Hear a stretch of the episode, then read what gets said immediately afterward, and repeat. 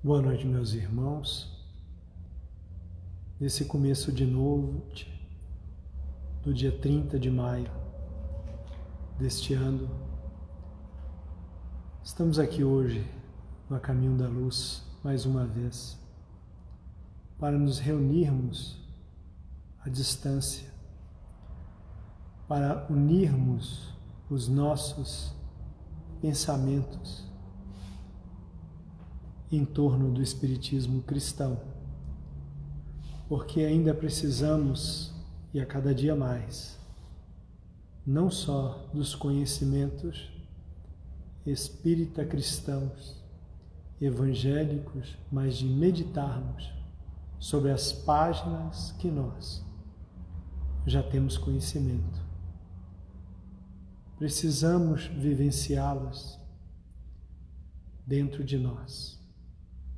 E essa advertência está aqui na lição 43 do livro Vinha de Luz. E é uma advertência de Emmanuel, o nosso patrão. Vós, portanto, amados, sabendo isto de antemão, guardai-vos de que, pelo engano dos homens abomináveis, sejais juntamente arrebatados e descaís da vossa firmeza. Pedro, na segunda epístola de Pedro, capítulo 3, 17. Nos fala Emmanuel. O esclarecimento íntimo é inalienável tesouro dos discípulos sinceros do Cristo. O mundo está cheio de enganos dos homens abomináveis que invadiram os domínios da política, da ciência, da religião e ergueram criações chocantes para os espíritos menos avisados. Contam-se por milhões de almas, com eles arrebatadas às surpresas da morte e absolutamente desequilibradas nos círculos da vida espiritual do cume falso de suas noções individualistas, precipitam-se em despenhadeiros apavorantes, onde perdem a firmeza e a luz.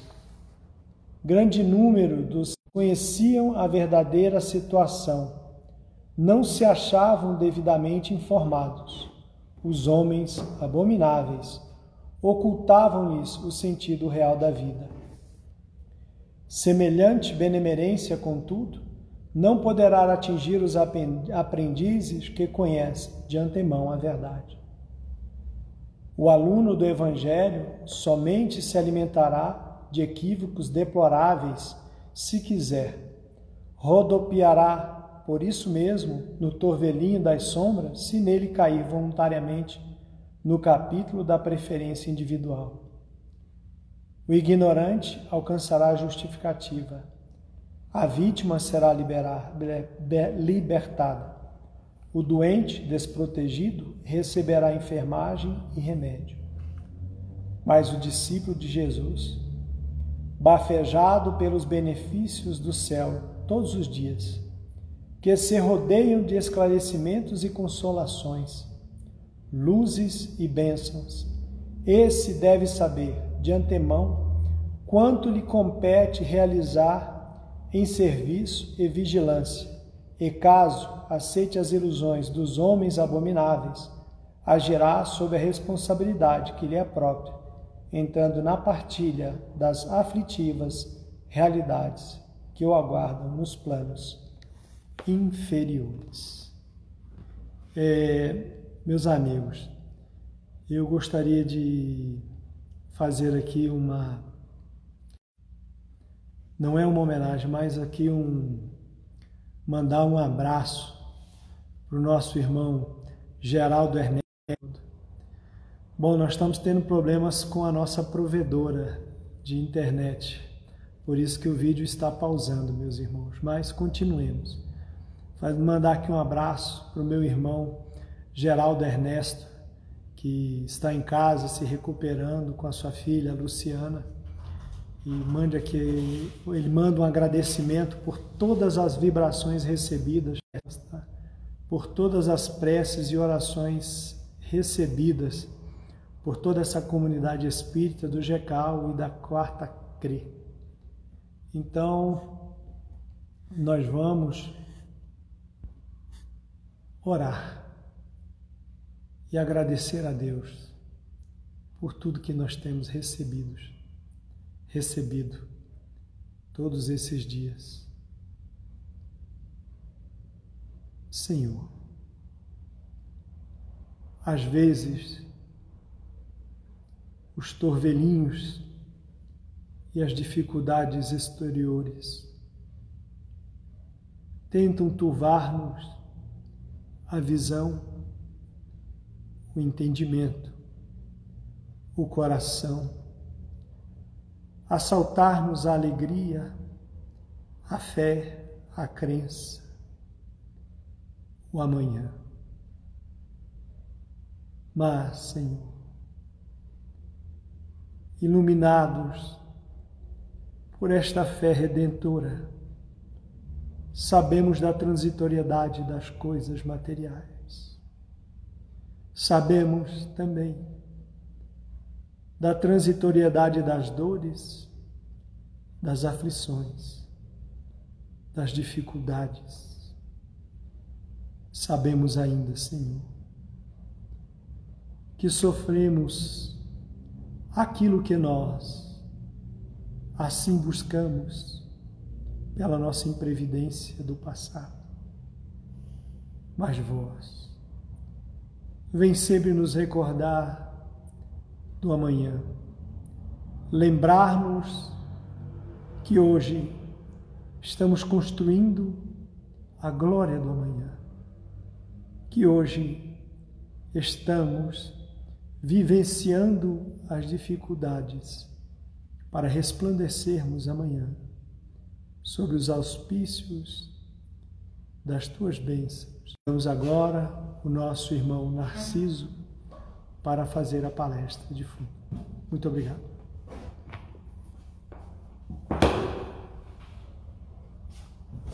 Meus irmãos, boa noite. Muita paz para todos. Nós estamos procurando fazer é lembrar do consolo que o Espiritismo nos traz. Lendo as obras espíritas, nós vamos encontrar chamamento para a verdade. O consolo não vem assim como nós imaginamos, porque todo dia nós pedimos a Deus isso ou aquilo, e, mas não, não temos também a disposição de oferecer alguma coisa. Nós baseamos o estudo de hoje no capítulo 5 do Evangelho segundo o Espiritismo. Esse capítulo, segundo nos fala os escritores, os mais sabidos, que o consolo que o Espiritismo oferece está justamente nesse capítulo, que tem 31 itens para nos chamar ao esclarecimento, definitiva para nos sermos consolados. Eu lembro aqui que Jesus disse: Eu venci o mundo.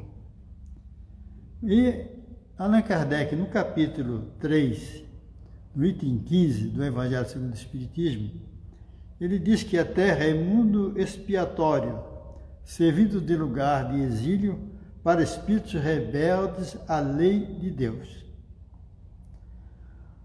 E que o nosso desafio, o desafio da humanidade é lutar ao mesmo tempo com a perversidade dos homens e com a inclemência da natureza. É que nós temos visto na atualidade. Roberto deu uma mensagem aqui dos homens abomináveis, que é realmente como se estivesse extraindo a verdade e colocando no lugar da verdade algumas ilusões em que as criaturas embarcando ali acabam se desviando do caminho do bem. Mas para aqueles que são cristãos e que já conhecem a plataforma de Jesus Cristo, a sua proposta, vê que as coisas não são tão fáceis como, como imaginamos. Porque quem já foi abençoado pela doutrina ou pelo Evangelho, principalmente o Evangelho, não tem motivos para justificar o seu desvio ou a sua perda. Enquanto que os que o ignoravam têm justificativa. As vítimas são socorridas por piedade. Então, vejamos só, no Evangelho, segundo o Espiritismo, Allan Kardec, no capítulo 5, colocou ali os, os ensinamentos anotados por Mateus, que no capítulo 5, itens 4, 6 e 10 do Evangelho, fala que são bem-aventurados que choram. Também são bem-aventurados os famintos e sequiosos da justiça humana. Eu falo da justiça humana, não foi acrescentado por nenhum dos, nenhum dos é, apóstolos, nenhum dos evangelistas, mas porque a justiça de Deus não persegue ninguém. O que persegue é a justiça humana, que deixa as criaturas famintas, sequiosas de justiça. Todos os dias, se você ligar o aparelho de mensagem no mundo, logo vem a voz de muitos pedindo justiça. Também os que sofrem perseguição pela justiça, todas essas criaturas serão todos consolados, serão saciados. E aqueles que, segundo Lucas, que são bem-aventurados, pois os pobres, porque deles é o reino dos céus. E que agora tendes fome, também sereis saciados. E os que choram, também no futuro rirão. Não está se falando da vida material, com todos esses benefícios, com toda essa felicidade. Jesus estava falando da vida espiritual, do reino dos céus, em que ele sempre falou: o reino dos céus está próximo, está dentro de vós. Mas então o que é que significa bem-aventurados aflitos? Pode-se traduzir assim: bem-aventurados aflitos são os que têm ocasião de provar a sua fé, sua firmeza, sua perseverança e sua submissão à vontade de Deus. Com isso, nós, nós nos arremetemos para a questão quando é, Allan Kardec pergunta aos espíritos como é que é a caridade, segundo Jesus, como é que ele sentia? Como é a caridade sentida por Jesus?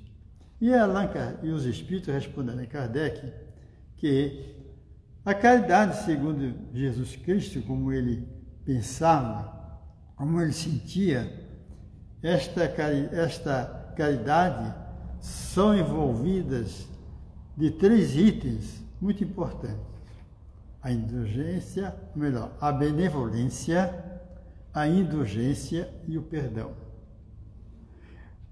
Nos arremete a entender que a caridade não é simplesmente você dar alguma coisa sem sentimento. Porque a caridade ela está na expressão do espírito na sua evolução. Despender das coisas materiais são fáceis mas ser benevolente com as criaturas, nossas irmãs, é o ensinamento que diz: amai o teu próximo.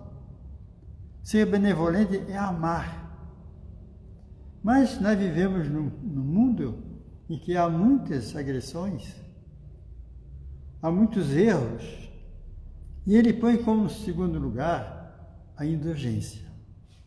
Indulgência é entender a fraqueza do outro, não divulgar sem necessidade, ter piedade da criatura. E também, o mais grave de todo, o mais importante de tudo, é o perdão. Estava pensando que ninguém no mundo tem capacidade de perdoar uma falta grave. Ninguém. O indivíduo que perdoa a agressão do seu adversário, ele ficará bem da demonstração de evolução espiritual quando ele não persegue, não revida o seu inimigo, mas até ora para que ele seja aventuroso e deixe de praticar o mal. Na realidade, o perdão é benefício para quem o faz. Perdoar não significa abraçar, dar toda a atenção que aquela criatura necessita, porque há rompimento dos sentimentos entre um e outro. Mas na realidade, o perdão só é bom para quem o dá. Aquele que agrediu o agressor, na realidade ele estará sempre preso à sua atitude, do seu mal, do seu crime. E é por isso que nós estamos aqui na Terra. Estamos aqui porque somos humanos e o planeta é um planeta de expiação e prova, onde, segundo Allan Kardec, registra que a maldade dos homens e a inclemência da natureza são geralmente que mais castiga a criatura. Tanto é que nós temos dias de festa, dias de alegria. De vez em quando surge uma festa com relação a um, assim, uma homenagem às mães, aos pais, às festas que arrasta o povo, mas isso tudo é passageiro e não sustenta as criaturas em toda a vida. Mas o que sustenta é aquele sentimento de fé que ele tem em seu coração, porque a fé não é simplesmente eu creio que alguém vai resolver meu problema. Nós é que vamos resolver o nosso problema. Por isso que o Emmanuel, ele diz que o problema das bem-aventuranças exige sérias reflexões, diz no Espírito Emmanuel. Ele diz que Jesus confere o credencial de bem-aventurados a todos. Todavia, o Mestre categoriza sacrifícios e sofrimentos à conta de bênçãos educativas e redentoras. Então aí nós diz que há necessidade de ultrapassar desafios, com sacrifício e sofrimentos, e ter isso como uma benção, uma oportunidade de evolução e redenção. Por que redenção? Porque nós precisamos redimir todos na terra, nos nossos erros, todos precisamos ter uma força de vontade, uma crença que isso é possível. E esta crença está alicerçado na fé. Mas todo mundo diz que tem fé. Mas, na realidade, o que é a fé? A fé é a confiança, é a certeza. E esta fé nós só poderemos ter forte, firmes, inabalável com Deus. Quando amamos e confiamos em Deus, a fé é o remédio seguro do sofrimento. Então, de que estamos passando pelo sacrifício, o sofrimento, com justiça. Nada está fora da justiça. No dia que surgiu esta epidemia, o desespero começou a tomar conta de muitas pessoas. Como se só a, a pandemia tivesse condições de assustar, de ameaçar quem está na Terra. Mas todos têm motivo para desencarnar ou morrer. Doenças estão no mundo, desastres estão no mundo. A natureza, através das enchentes, estão no mundo. Os maremotos, os terremotos, matam também. Mas, quando nós encontramos alguém afirmando que é possível nós também sermos atingidos, nós esquecemos dos outros motivos de desencarnação. Nem falamos de morte, de desencarnação. Se acontecer alguém está atingido por uma, uma pandemia dessa natureza, podemos crer. Somos submetidos a um planejamento. E quando, quando é autorizado o nosso planejamento, lógico que ali houve uma aceitação, houve uma alegria muito grande.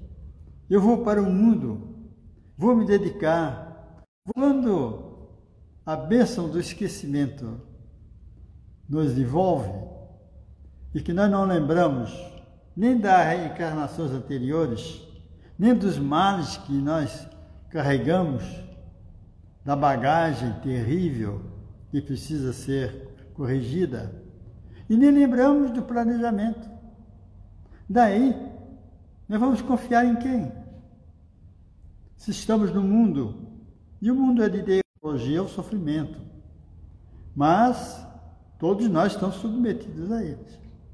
Daí, aquele que crê é forte pelo remédio da fé, e o que duvida é imediatamente punido pela aflição, o desespero. Se nós tivermos que ser atingidos amanhã pelo infarto, até o nosso irmão Divaldo tem falado isso, pelo um acidente, um desastre,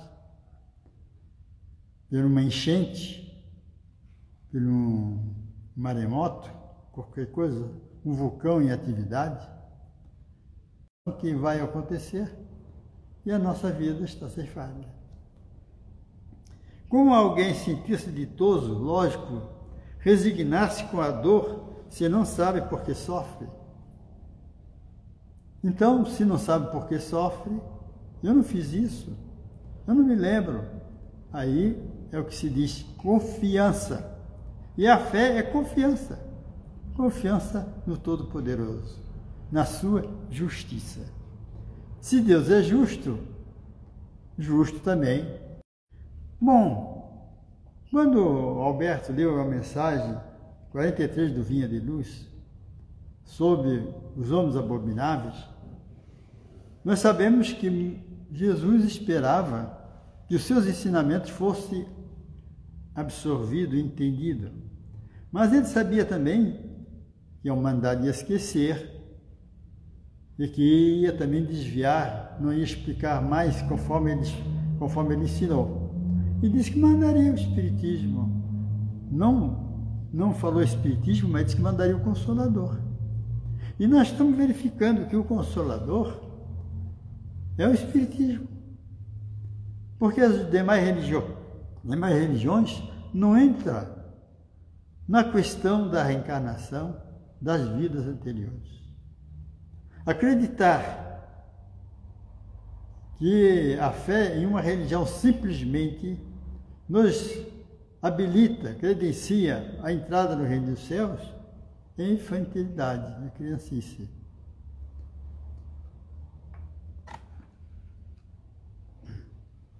Onde viver essas bem-aventuranças? Somente na vida espiritual. Jesus não enganou a ninguém. Ele disse que será venturoso, será justiçado, será feliz. Mas diz então que somente na vida futura o céu está próximo. Somente na vida futura pode efetivar-se as compensações que Jesus promete, aumentar o amargor de suas provas. E Jesus também disse, foi claro, que cada um segundo as suas obras. Lógico, Há obras boas e obras, e obras ruins. As obras boas são aquelas que todos nós já sabemos. Está no princípio maior que é a caridade. Fora da caridade, diz os Espíritos, não há salvação. Ora, se não há salvação, alguma coisa tem além que nós teríamos que enfrentar e só uma questão, uma causa. O espírito não ignora que a periferia da Terra é ocupada por espíritos ainda inferiores. E por isso que, quando os espíritos dizem que só aqueles que fazem o bem, só aqueles que amam, são assistidos pela espiritualidade, aí está havendo o princípio da salvação. Porque a esfera da Terra é muito ocupada por espíritos ainda ignorantes e maus. Lógico que para ascender a uma esfera mais feliz é preciso ter cumprido com as suas provações. Mas Richard Simonetti, ele conta um caso interessante.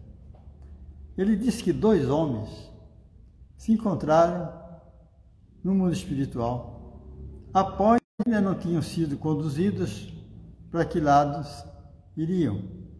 Mas estavam conversando e chegaram à conclusão que eles desencarnaram pelo mesmo males. Todos os dois relatavam que teve, tiveram uma úlcera estomacal e foram cirurgiar, foram submeter-se a uma cirurgia e desencarnaram ali. A história de um era igualzinha de outro.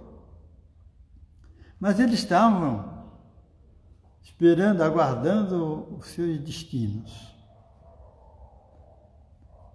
Primeiro foi um chamado e foi lhe dito que ele estaria tendo acesso então, uma esfera um pouquinho mais adiantada do que ele até imaginava. Depois chamaram o outro.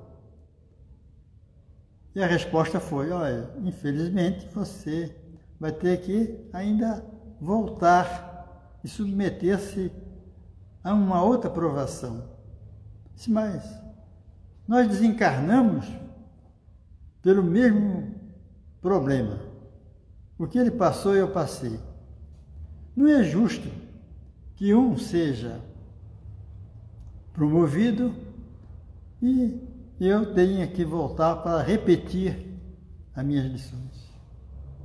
E a resposta foi: é porque o primeiro, que foi promovido mais alto, ele fez tudo segundo a lei de Deus, aceitou com resignação, agradecia o sofrimento e teve forças e coragem, porque confiava na justiça divina, para vencer seus problemas. E o outro, ele sofria, mas reclamava muito. Então aí está a questão. O sofrimento pode ser igual, mas o procedimento, o comportamento é que vai definir a nossa resignação, nossa aceitação ou não. Então é aqui os Espíritos dizem expiação e prova. Nem todo sofrimento é resultado de uma determinada falta, lógico. Nem todo mundo sofre porque cometeu crimes. Muitas vezes são simples provas buscadas pelo Espírito para concluir sua depuração e ativar o seu progresso. Então, espíritos renascem e submetem a provas. A prova são aqueles que já quitaram seus débitos. E a expiação é justamente o crime que está sendo resgatado. Se eu fizer com resignação e aceitação. Então a expiação serve sempre de prova, porque às vezes o indivíduo supera a sua própria força, a sua própria resignação e aceita se murmurar. Já as provações, ela tem um caráter mais de redenção, de prova de que está meio melhor do que antes. Como aceitar então com resignação os sofrimentos? Como? Reconhecer que Deus é justo. Então, justo há de ser a sua, deve ser a causa do sofrimento. Manter a confiança na justiça do Criador. Daí então a fé se torna inabalável. E procurar identificar as causas do sofrimento. Tem pessoas que, se autoexaminando, Vão imaginar. Eu, tinha, eu tenho essa tendência e não tenho conseguido superá-la. Os Espíritos nos ensinam como vencer o sofrimento. Ele diz que não bastará sofrer. É preciso aproveitar o concurso da dor, convertendo-a em roteiro de luz. é importante demais. Saibamos valorizar missão construtiva da jornada, o medicamento capaz de operar-nos a própria cura, ou o recurso suscetível de arrojar-nos a mais alto nível de evolução. Quem nos diz isso? Emmanuel. Num capítulo, no livro Ceifa de Luz. Quem quiser pesquisar, conferir, é o capítulo 31, Ceifa de Luz psicografado pelo nosso irmão Chico Xavier. Então, no Evangelho segundo o Espiritismo, nós temos ali a colocação de três fatores do sofrimento. Primeiro, imagina que as aflições tenha causas. Então, primeiro vem a justiça das aflições. Se sofre por quê? tem dívidas atuais, vivida pela a pessoa no momento em que está no corpo carnal, e pode ser por causas anteriores às aflições que sofre. Vejamos só. Na justiça das aflições, considerando que Deus é soberanamente bom e justo, não pode agir caprichosamente nem com parcialidade Logo, as vicissitudes da vida derivam de uma causa, e pois que Deus é justo, justa há de ser essa causa. Isso é o que de cada um deve compenetrar-se. Por isso não há motivos para a reclamação. Remontando a origem dos males terrestres, reconhecer-se-á que muitos são consequências do caráter e do proceder dos que os suportam. Remontando as origens dos males terrestres, reconhecer-se que muitos são consequência do caráter e do proceder. São só as causas atuais das aflições. Bom, nós percebemos alguns itens que poderão nos ajudar. Pessoas que são imprevidentes, descuidados, desleixados, negligentes. Quando se fala até mesmo em religião, isso, isso é coisa para gente simples, gente tola principalmente se falar do Espiritismo. Nós que já trabalhamos na mediunidade há muito tempo, já estamos quase com 50 anos, acredito que já deu 50 anos. Temos visto muitos espíritos perguntar assim, quando se fala em Espiritismo, onde é que se aprende essas coisas que vocês estão falando? Eu nunca vi isso no mundo. Ah, mas isso é uma doutrina, nós chamamos de Espiritismo. Ah, Espiritismo? Eu não gostava de religião, muito menos de Espiritismo. Né? Então corria da verdade, rejeitavam-na porque a desconheciam. Às vezes tem justificativa, tanto é que eles são socorridos, mas não são promovidos. O orgulho, o espírita já sabe. O orgulho é justamente o grande mal da humanidade. E o orgulho faz com que nós, quando recebemos uma mensagem de alguém que piedosamente mandou para nós, e lá um sacerdote dizia o seguinte: que diante de Jesus nós devemos nos ajoelhar de respeito, de reconhecimento, nos dirigindo a Ele de joelhos. Mas ele disse outra coisa.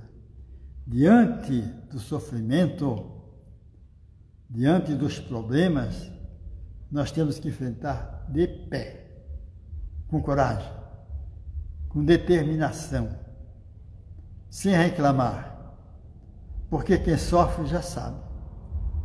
Ou errou, se o comportamento não foi bom, ou ele traz um estigma de outras vidas na Terra.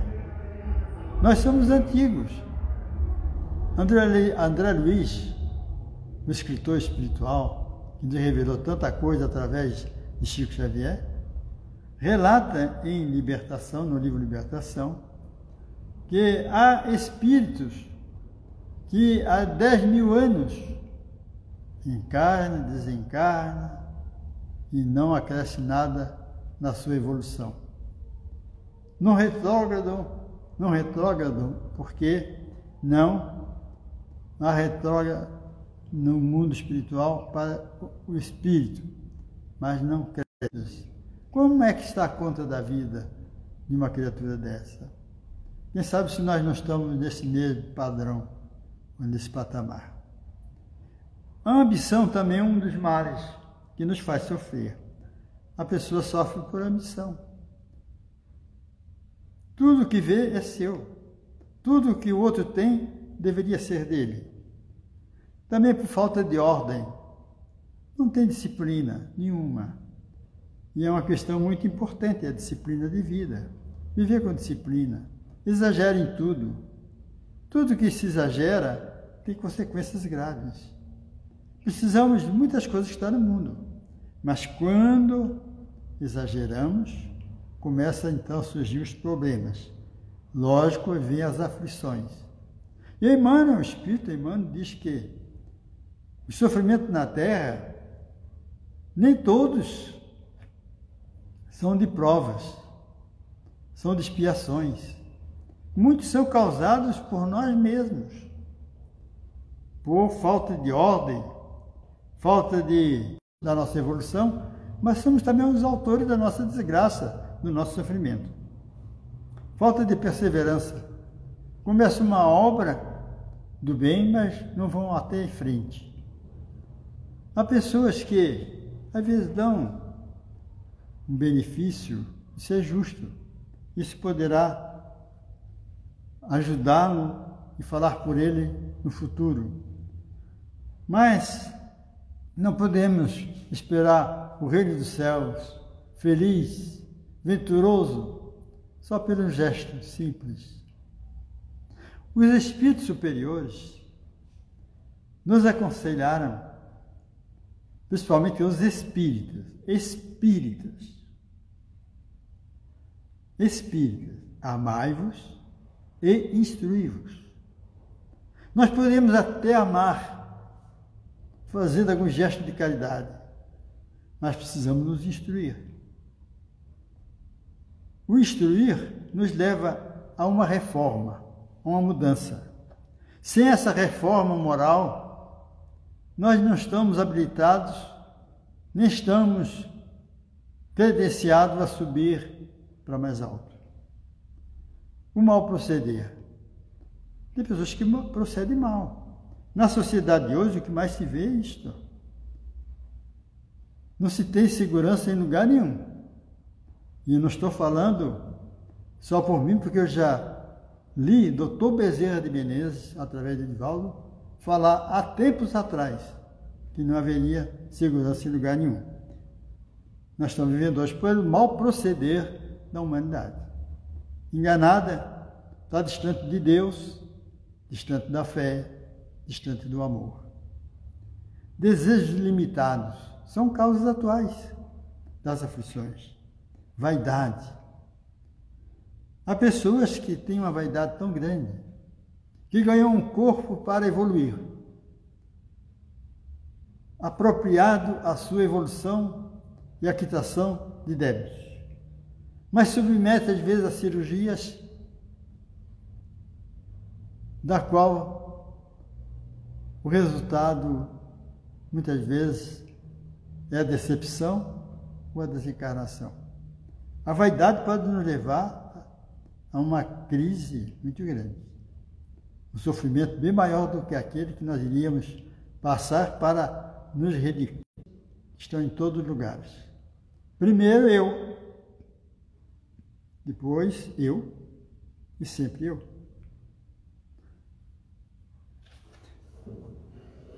E são suscetíveis. As pessoas também sofrem pela suscetibilidade, a tendência de se melindrar a todo instante.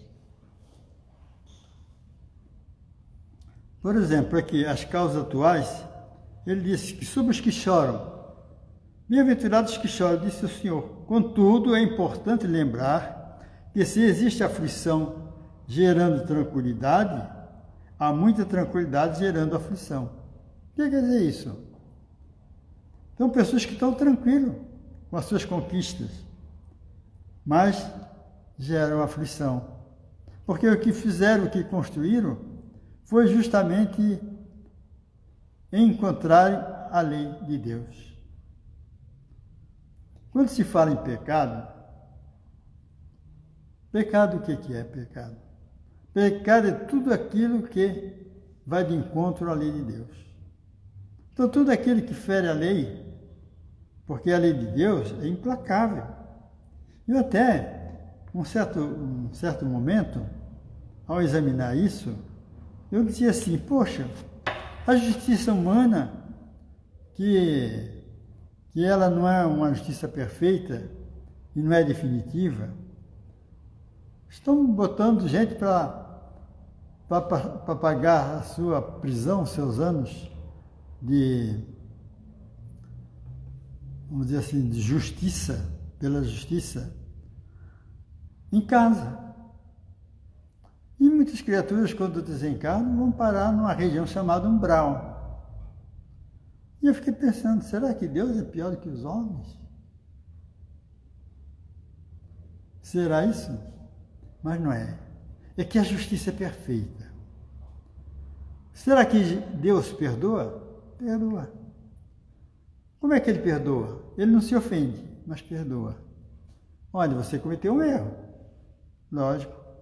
Você está recebendo o que você plantou, colhendo a obra que você plantou. Me lembro de uma senhora que falou em Chico Xavier e falou: Chico, eu não entendo porque a gente faz tudo certinho, tudo de acordo com o Evangelho, e a gente sofre. E tem pessoas que são descuidadas, fazem tudo errado, exploram o outro, e não acontece nada. E aí ele falou assim: minha filha, você está colhendo, o outro ainda está está plantando. Então o mal também se planta e se colhe. O mal que fez para o outro, colhe também.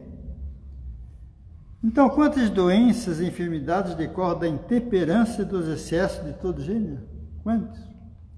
Quando o espírito está desequilibrado, surgem as doenças e muitas vezes inenarráveis, nos fala, mano. Não dá nem para saber a causa. É o desarranjo do espírito devido à sua intemperança. Por isto, a reforma moral, fala os Espíritos, o procedimento em ordem com a consciência das leis divinas proporciona equilíbrio e saúde. Então, se nós queremos ser bem-aventurados, deveremos ter equilíbrio e procurar em nós a causa de tantos males. O efeito procedendo sempre a causa, precedendo sempre a causa. Não existe sofrimento sem causa. Se esta não se encontra na vida atual, há de estar na vida anterior.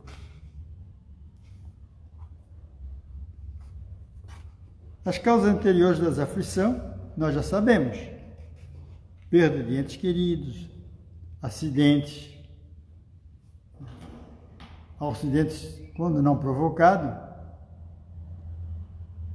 se constitui em provações anteriores, já causada anteriormente, ofensas de Deus anteriormente. Então a causa está ali.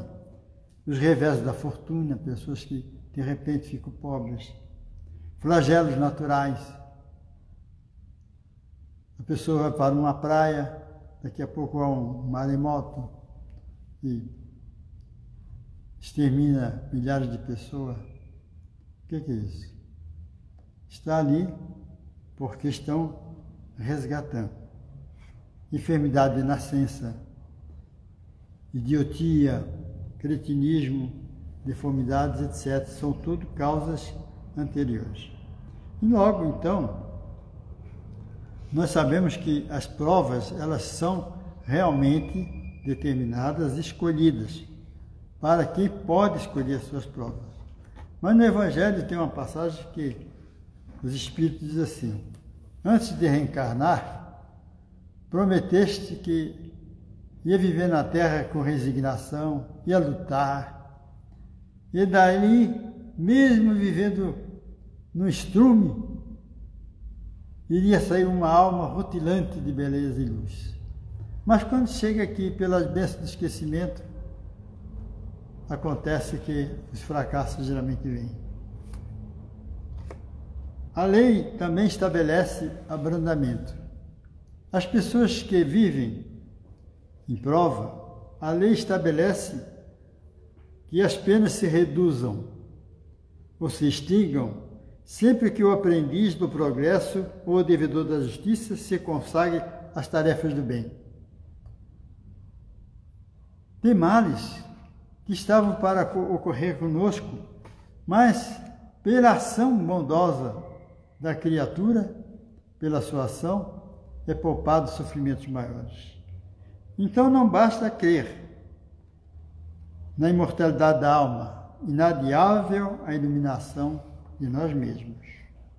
A justiça de Deus é implacável. Deus não deixa impune qualquer desvio do caminho reto. Evangelho segundo o Espiritismo. Não há falta alguma, por mais leve que seja, nenhum, nenhuma infração da sua lei que não acarrete forçosas e inevitáveis consequências. Então diz o seguinte: a certidão negativa que se recebe do céu para subir as bem-aventuranças que nós temos direito quando cumprimos direitinho as ordens e determinações da programação reencarnatória, nós então teremos que estar em ordem em dia com o nosso débito, a nossa vida na Terra. André Luiz pergunta ao benfeitor Druso, e ele diz: então ninguém se eleva ao céu sem a quitação com a terra? E o, o Espírito benfeitor diz: será mais lícito afirmar que ninguém se eleva ao céu sem plena quitação com a terra. Então, bem-aventurados os aflitos quer dizer aqueles que sofrem com resignação, que amam, que perdoam, que aceitam as suas aflições com fé. Isso não quer dizer que a criatura não tenha o direito de buscar a sua saúde, de combater as suas doenças. Não é isso. Tem direito, sim. Abrandar as suas aflições no corpo é também um procedimento justo e ele deve perseguir isto. Mas sabendo se não pode superar, não deve reclamar para não perder a oportunidade de, de quitação das suas dívidas.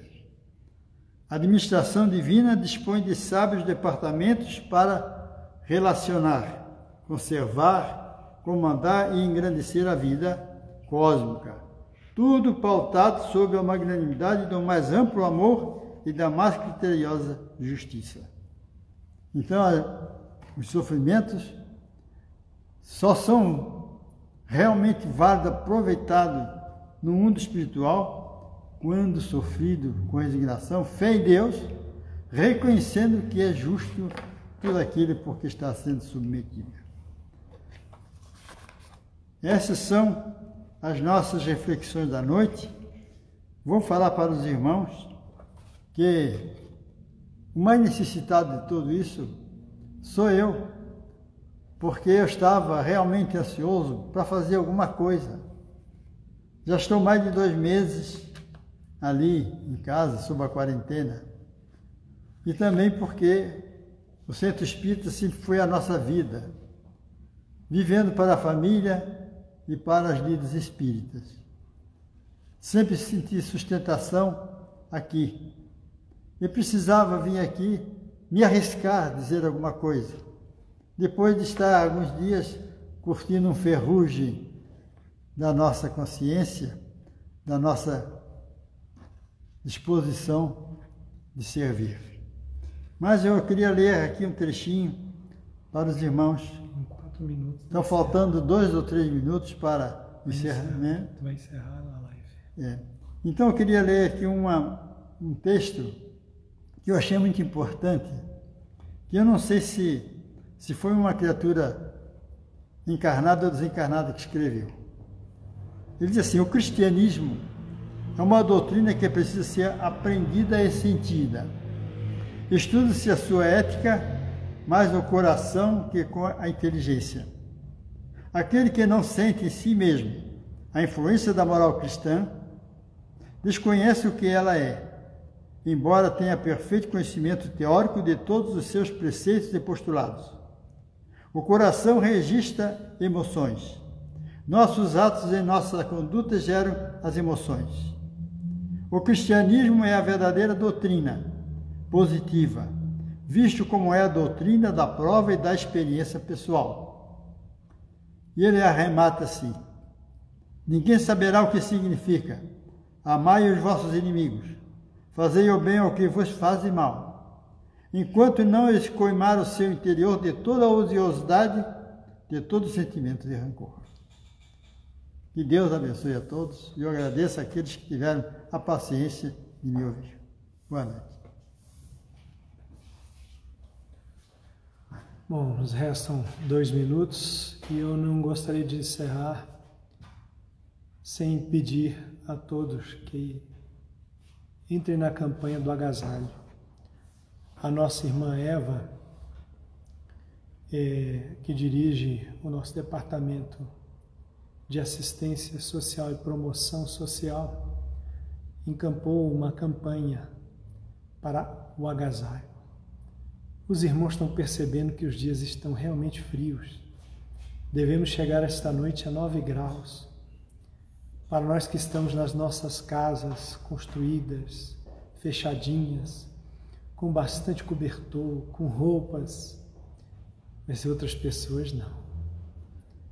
O sofrimento serve para nos moldar a quem sofre e a quem vê sofrer para ver sofrer também haja em nome do amor celestial.